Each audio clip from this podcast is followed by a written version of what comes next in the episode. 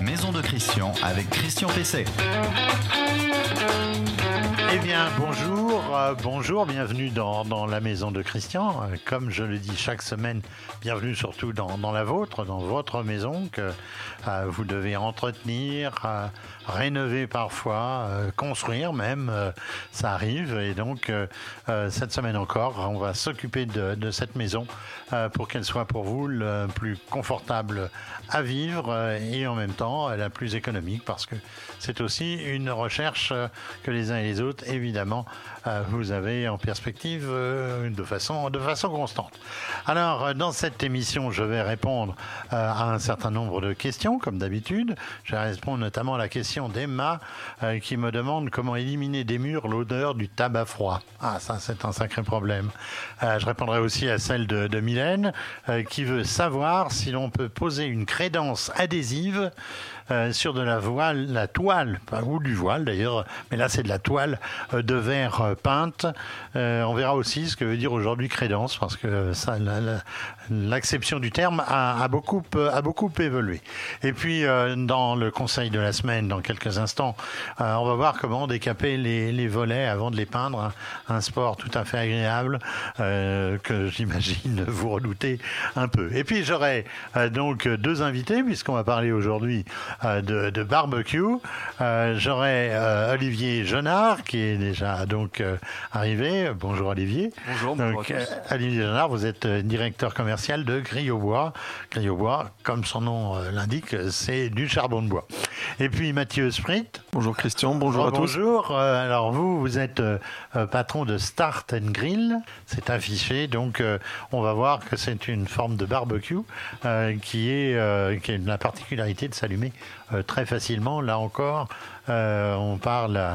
à- un certain nombre de personnes qui ont quelques soucis euh, pour l'allumer euh, pour l'allumer euh, à chaque fois euh, qu'arrivent les invités. Et je finirai avec l'info du jour. Aujourd'hui, alors, le bail réel solidaire.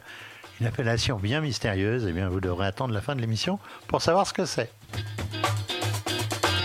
Le conseil de la semaine.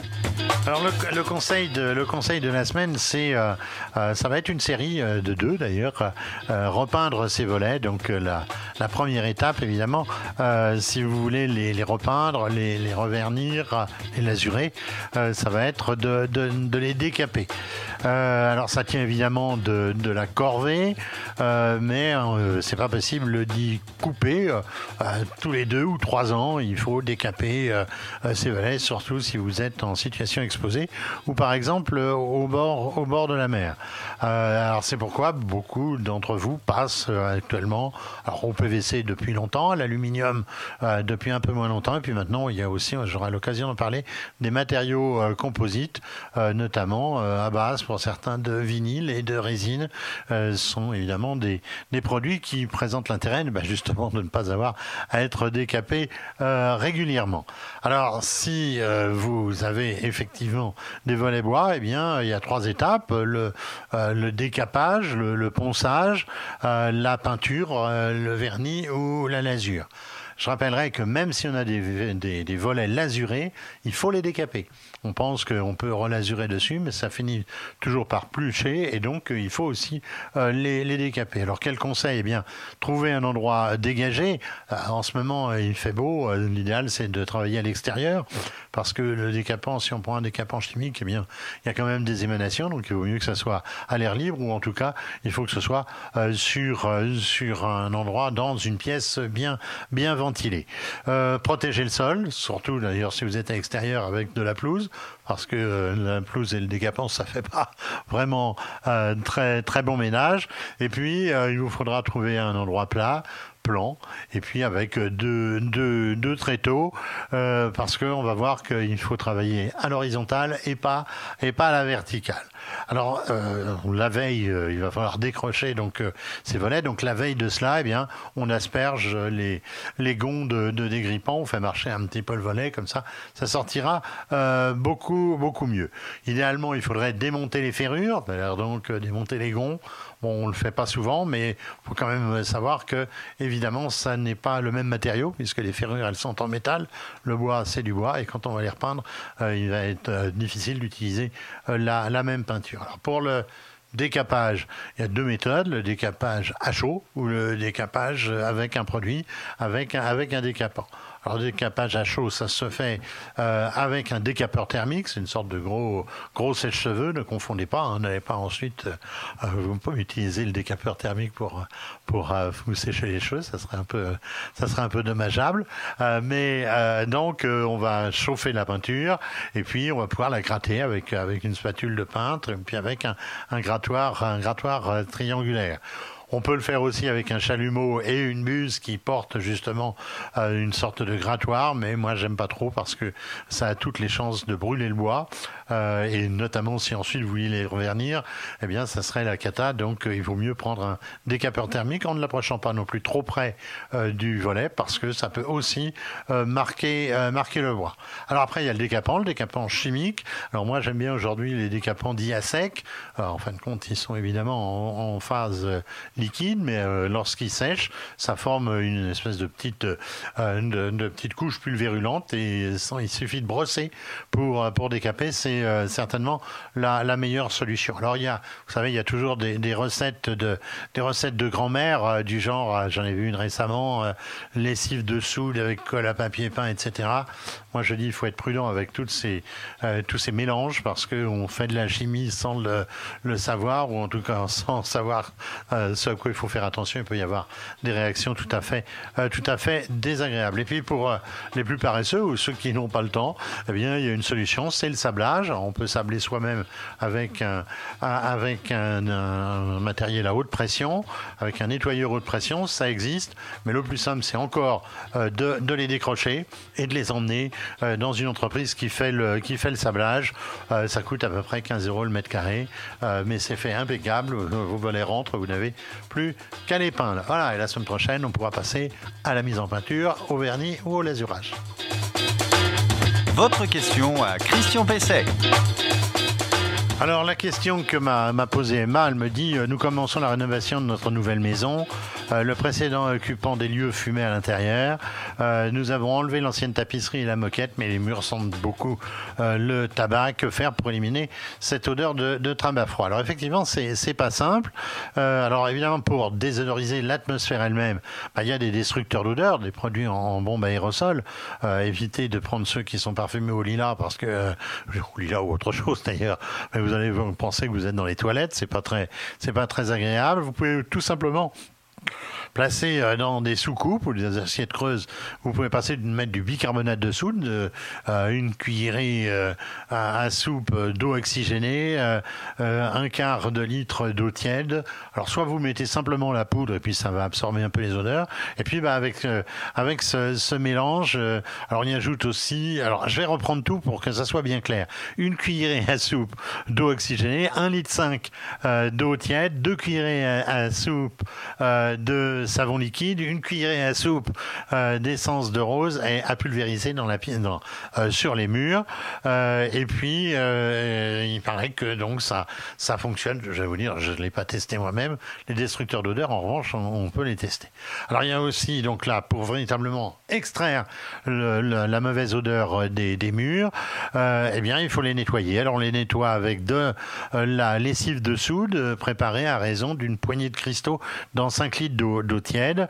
Euh, vous pourrez appliquer donc avec une éponge euh, ce mélange sur euh, sur l'enduit pour vraiment le nettoyer. Faites attention de ne pas trop détremper l'enduit parce qu'après c'est embêtant, c'est quand même du plat, ça peut le, fragiliser. Alors une, une précaution à prendre, il faut couper le courant hein, quand on fait cela parce qu'il y a des circuits électriques qui peuvent passer dans les murs. C'est exactement la même chose que quand on veut enlever du papier peint et qu'on prend une décolleuse à papier peint il faut penser à couper le circuit de la pièce concernée. C'est une véritable précaution de sécurité. Euh, dernière euh, solution, l'utilisation d'un déshumidificateur électrique à filtre à charbon euh, qui va permettre de traiter à la fois l'hygrométrie de la pièce et les mauvaises odeurs. Enfin, eh ben, vous pouvez vous adresser à une entreprise spécialisée, ça existe et ils savent faire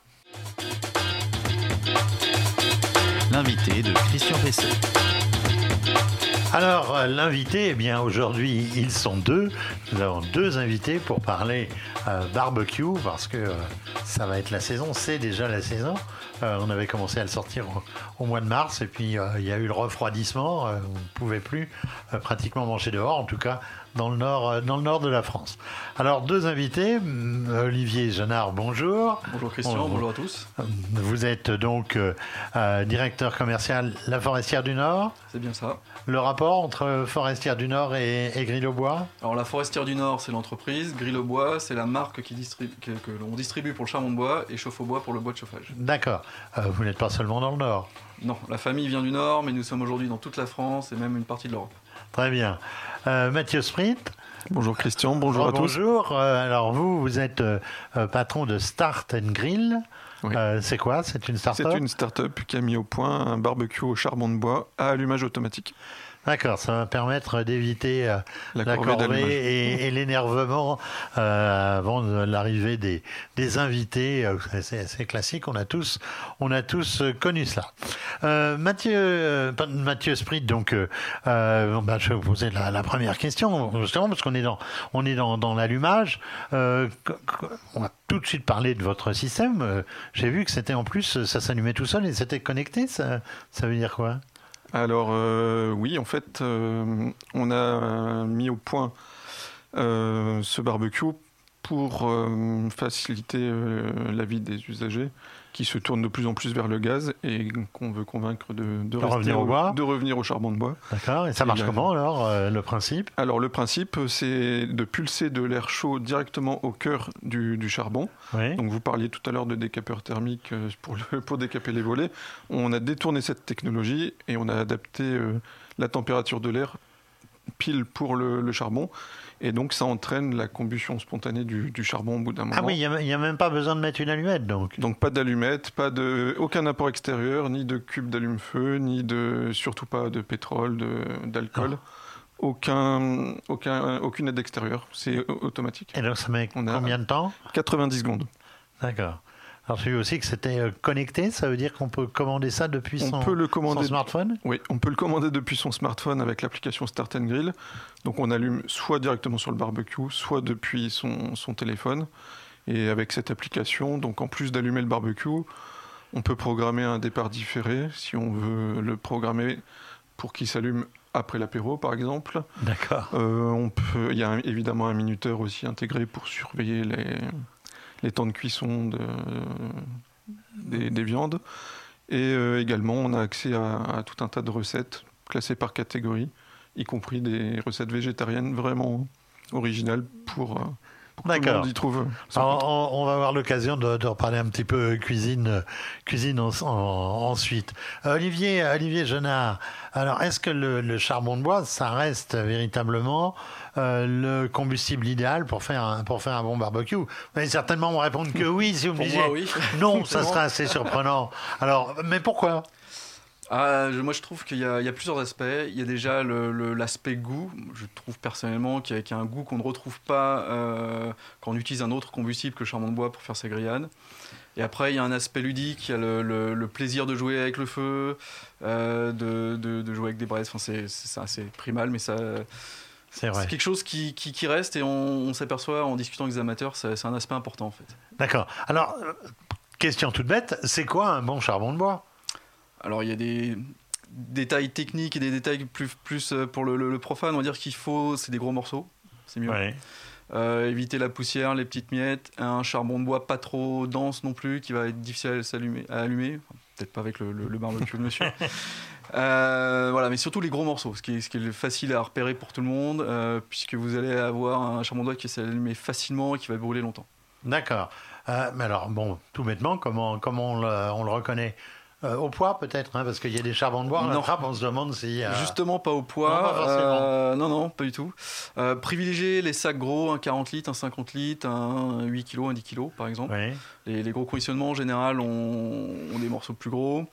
Et puis, vous pouvez simplement passer la main sur le sac et vous sentirez si vous avez vraiment que de la miette à l'intérieur ou des, plutôt des gros morceaux. Oui, d'accord. Mais moi, j'ai l'impression des fois que sais pas si je me fais avoir, mais euh, le haut du sac, il y a des gros morceaux, puis plus Ah on va en bas. La euh, gravité. plus- c'est la gravité qui fait ça C'est Ouais. pas parce que euh, le, le fabricant euh, a voulu nous avoir en en mettant euh, des gros morceaux en haut et C'est des une petits en bas possibilité, mais normalement, si le fabricant est honnête, euh, déjà de la poussière doit y en avoir peu. Euh, en général, dans les bons charbons de bois, il y en a peu.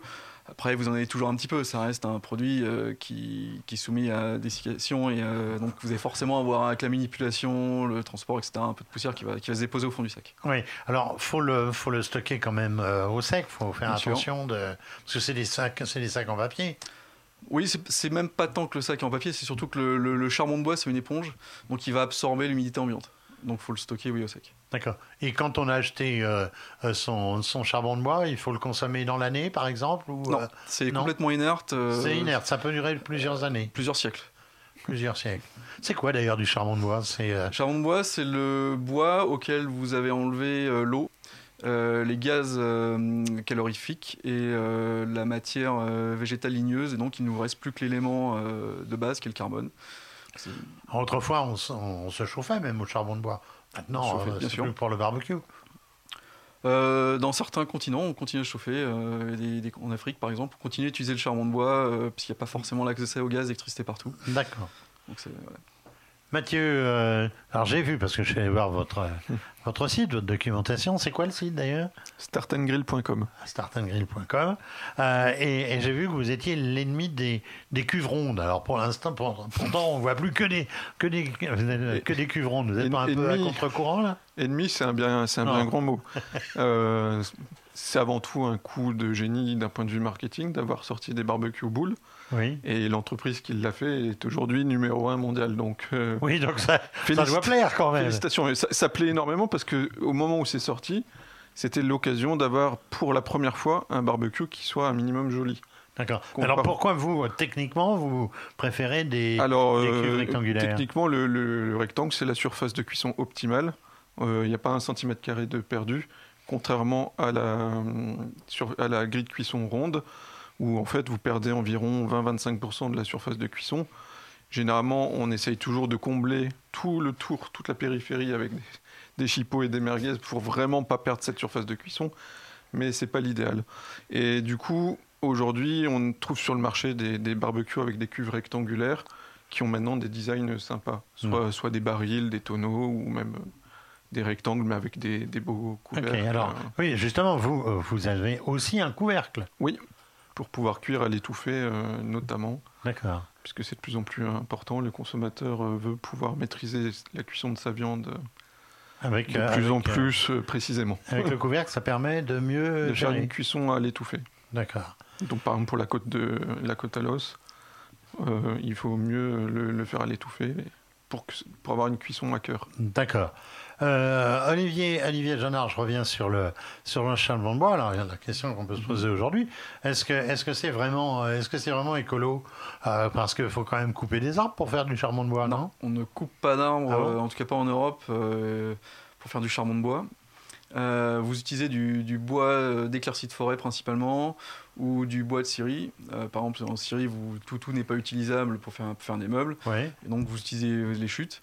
Ou alors quand vous devez euh, faire une éclaircie de forêt pour la nettoyer parce qu'il y a une tempête, ou, etc. etc.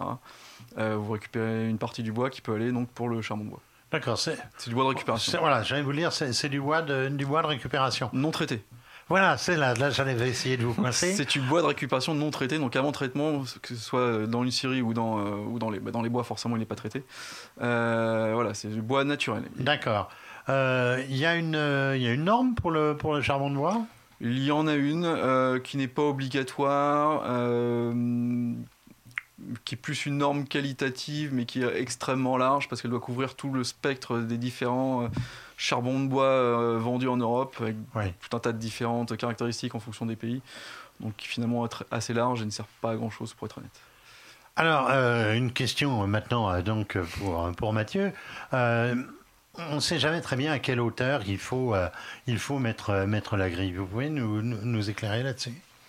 Euh, oui, alors en fait, on a deux, deux grandes familles de barbecue. Ceux qui permettent de, de régler l'intensité de, de la braise euh, avec tout un système de, de ventilation. Donc vous pouvez avoir une braise d'intensité faible, moyenne ou grande selon que vous allez cuire justement à cœur ou que vous devez saisir votre viande. Donc ça, ça c'est vraiment l'idéal et on le retrouve sur les barbecues haut de gamme. quand on n'a pas cette possibilité de, de régler l'intensité de la braise, il faut au moins effectivement pouvoir régler la hauteur de, de la grille de cuisson pour être plus ou moins près de, du foyer. plus vous êtes près, plus vous allez saisir, plus vous êtes loin et plus vous allez avoir une cuisson lente. Parce que alors on est, on est tous euh, confrontés à, à, cette problématique. Hein. C'est euh, euh, que finissent, ça finit par s'enflammer. Donc qu'est-ce qu'il faut faire? Parce que les graisses tombent. boum, c'est. ça veut dire qu'on, dans ces cas-là, c'est parce qu'on était trop près de, trop près du Oui, bah, c'est surtout ça, ça, arrive surtout avec les viandes grasses, avec les, les, les, chipots, les merguez qui rejettent euh, beaucoup de, gras et qui réalimentent le feu. Donc quand vous avez une cuisson en air libre, ça, réalimente le feu. Donc effectivement, tout ce qui est chipot et merguez, il vaut mieux les mettre le plus les haut possible. pas, hein, j'imagine. Oui, on ne les piquant pas. Parce qu'en général, on les pique et, faut pas. il, faut, pas, il faut surtout pas les piquer. Et là, c'est typiquement tout ce qui est gras, le plus possible, le, plus loin possible de la braise. Et alors, quand on a la chance d'avoir un capot et de pouvoir cuire à l'étouffée, euh, on sait maîtriser ça aussi pour éviter ces, ces... aléas. Euh, et puis ben, enfin, si, alors je vais poser une, dernière question. Euh, comment on nettoie cette satanée grille Il faut la nettoyer quand? Avec quoi? Comment? Chacun ses techniques. Euh, moi, je l'ai fait au démarrage du barbecue quand elle commence à chauffer avec tout simplement de la limaille de fer qui coûte vraiment pas grand chose. C'est ce qui marche mieux. C'est-à-dire de, de, la laine d'acier, c'est ça Laine d'acier, voilà, c'est ça qu'on peut trouver dans n'importe quel magasin au rayon euh, des détergents, etc. Il fait du nettoyage. Euh, et en fait, quand le barbecue commence à chauffer, en fait, bah, les, graisses se ramollissent vous mettez un coup de, de, de, euh, de laine d'acier. merci. Et ça part en quelques secondes. D'accord. Il y a des éponges, j'ai vu, ça existe aussi Oui, il, il, y a des éponges magiques, mais ça reprend exactement, ça reprend exactement le, C'est juste du marketing. Voilà. Moi, j'utilise, quand la grille est encore chaude, je pique un demi-oignon et que je passe ah sur la grille. Mais vous ne le mangez pas après Non, je le mange pas après. Ça mais marche ça, avec le citron aussi. Ça marche, euh, voilà. Et ensuite à, froid avec un grattoir ou de voilà. D'accord. Mais il faut que la grille soit en inox. Et si elle est vraiment en inox de bonne qualité, c'est vraiment très simple de nettoyer une grille. Par contre, si c'est une grille de mauvaise qualité, vous pourrez faire ce que vous voulez, euh, même avec le meilleur grattoir. Il restera des dépôts de carbone dessus. Ok. Alors rappelons, conseil de sécurité, Attention aux animaux. Euh... Éloigner les enfants. Euh, jamais d'alcool à brûler ou d'allume-feu qui n'est pas prévu pour allumer le feu, justement. Donc de l'essence, térébenthine, etc., etc. Surtout, hein, là, parce que quand un barbecue a du mal à démarrer, mais avec vous, il démarre tout seul. Alors.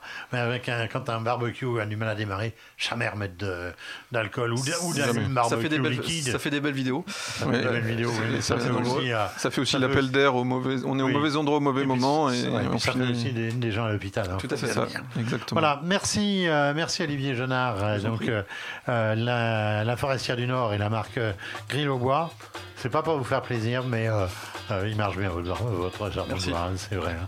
Et puis donc Mathieu Sprit, donc pour Start and Grill. Alors je vais pas dire que votre barbecue il marche bien, puisque j'en ai pas pu encore l'essayer.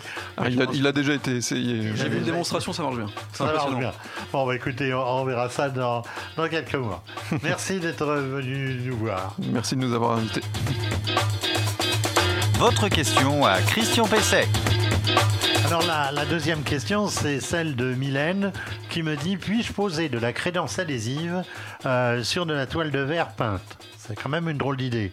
Mais alors la crédence, normalement, euh, c'est un meuble. Hein, euh, c'est le meuble qu'on voit dans les entrées parfois, euh, où on pose ses clés ou autre.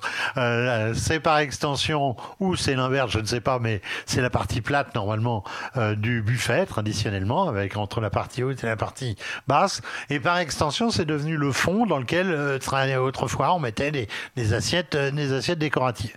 Donc c'est ça aujourd'hui qu'on appelle de la une, une crédence. Alors certaines de ces crédences, qui sont en fait donc des, plaques, euh, certaines de ces crédences sont auto-adhésives. Euh, D'où la question de, de, Mylène. Alors moi, ça me fait penser un peu à l'adhésif d'il y, a, y a 30 ans, euh, et ça tenait jamais très bien. Alors je sais pas là si ça tient vraiment euh, très bien, mais ce que je dirais, c'est que de toute façon, comme pour tout collage, parce que même si on y colle autre chose, euh, comme crédence, comme tout collage, eh bien, le point faible, c'est la surface elle-même sur laquelle vous allez le poser. Et si vous posez donc, euh, si vous collez, alors en plus si c'est auto-adhésif, si vous collez sur de la toile de verre euh, qui est peinte, donc bah, la résistance, ça va être celle de la couche de peinture. Et puis comme c'est à chevron en général, la, toile de verre, hein, eh bien, vous avez des creux et des bosses, si j'ose dire, et ça va coller que sur les bosses. Donc évidemment, ça risque de ne pas tenir très longtemps. Alors il y a une solution qui consiste à utiliser un enduit de garnissage, qui a un fort pouvoir d'accrochage, qui va vous permettre d'avoir une, une, surface, une surface lisse. Mais le mieux, ça serait peut-être encore de poser euh, par collage ou par vissage euh, une plaque ciment, c'est-à-dire c'est pas de la plaque de plate, là c'est une plaque ciment qui fait euh, autour de 5 à 7 mm d'épaisseur. et cette fois, vous pourrez coller dessus sans, sans difficulté votre, votre adhésif. Mais finalement, je me demande si ça va revenir plus cher qu'à reposer du carrelage. Pour peut-être s'interroger parfois. Mais j'ai vu que c'était là, très à la mode, cette histoire de, de crédence. C'est vrai que ça permet de rénover, de redonner un coup de jeunesse à cuisine euh, avec quand même un minimum d'effort quand ça, quand, ça, quand ça tient bien. C'est pareil sur les carrelages. Il faut faire attention qu'il n'y ait pas trop de creux euh, qui risquent entre, les, entre les carreaux, dans, les joints, qui risquent de nuire à l'adhésion, la, donc à l'adhérence, pardon, euh, de cette fameuse crédence adhésive. L'info du jour. Alors l'info du jour, eh bien, euh, c'est, euh, je vous l'ai dit, le bail réel solidaire ou BRS. Je ne sais pas qui a eu l'idée euh, d'appeler ça comme ça, parce que vraiment, c'est, je, je, trouve que ça ne correspond pas vraiment à la réalité. Alors, c'est quoi? C'est un mode d'acquisition d'un logement neuf en résidence principale qui permet de dissocier le coût du logement le coût de la construction, euh, de celui du foncier dont on sait qu'aujourd'hui il est de plus en plus élevé, autrement dit le prix du terrain, et ça permet de baisser très sensiblement le coût de, l'acquisition. Alors c'est un dispositif qui finalement est assez peu connu, il existe depuis pas très longtemps puisqu'il existe depuis 2017, et ça permet aux ménages les plus modestes euh, d'accéder à la propriété euh, à, moindre coût. C'est quand même assez intéressant. Alors l'acquéreur devient propriétaire de l'appartement, mais il loue le terrain, c'est pour ça le bail, euh, il loue le terrain généralement à un organisme foncier solidaire, OFS, on aime beaucoup les initiales hein, maintenant. Euh, en dissociant donc le foncier et le bâti, et euh, on peut avoir une décote pratiquement, enfin une réduction de 30% euh, de, du, prix du, marché. Alors bien sûr, le système n'est accessible qu'en dessous d'un plafond de, revenus, suivant trois zones, c'est toujours l'âge du capitaine, hein, hein, en fonction du nombre de personnes à charge donc, euh, je ne vais pas vous donner un calcul tout de suite parce que c'est impossible à faire. Alors, c'est un euh, dispositif parallèle au prêt d'accession sociale euh, ou PAS, dont je vous parlerai dans un prochain épisode. Mais je trouve que c'est une bonne idée parce qu'effectivement, le prix du terrain rend parfois totalement inaccessible aujourd'hui dans certaines zones les, les appartements, en tout cas lorsqu'on n'est pas très fortuné. Alors voilà, cet épisode 19 de, de la maison de Christian touche, touche à sa fin. Euh, bientôt donc une, nouvelle émission. Euh, vous pourrez évidemment retrouver euh, l'émission sur reno-info-maison.com. Je vous rappelle que c'est le site sur lequel vous pouvez poser vos, vos, questions. Donc reno-info-maison.com que cette émission elle est diffusée sur Facebook, sur notre page Facebook, et puis elle est aussi sur euh, toutes les plateformes de podcast, ainsi que sur un réseau qui est plutôt un réseau professionnel, qui est LinkedIn. Merci de nous avoir été fidèles, merci pour votre attention, comme on disait autrefois à la télévision. Et en tout cas, je vous souhaite une bonne semaine et j'espère vous retrouver la semaine prochaine pour l'épisode épisode 20 déjà euh, de la maison de Christian. À la semaine prochaine.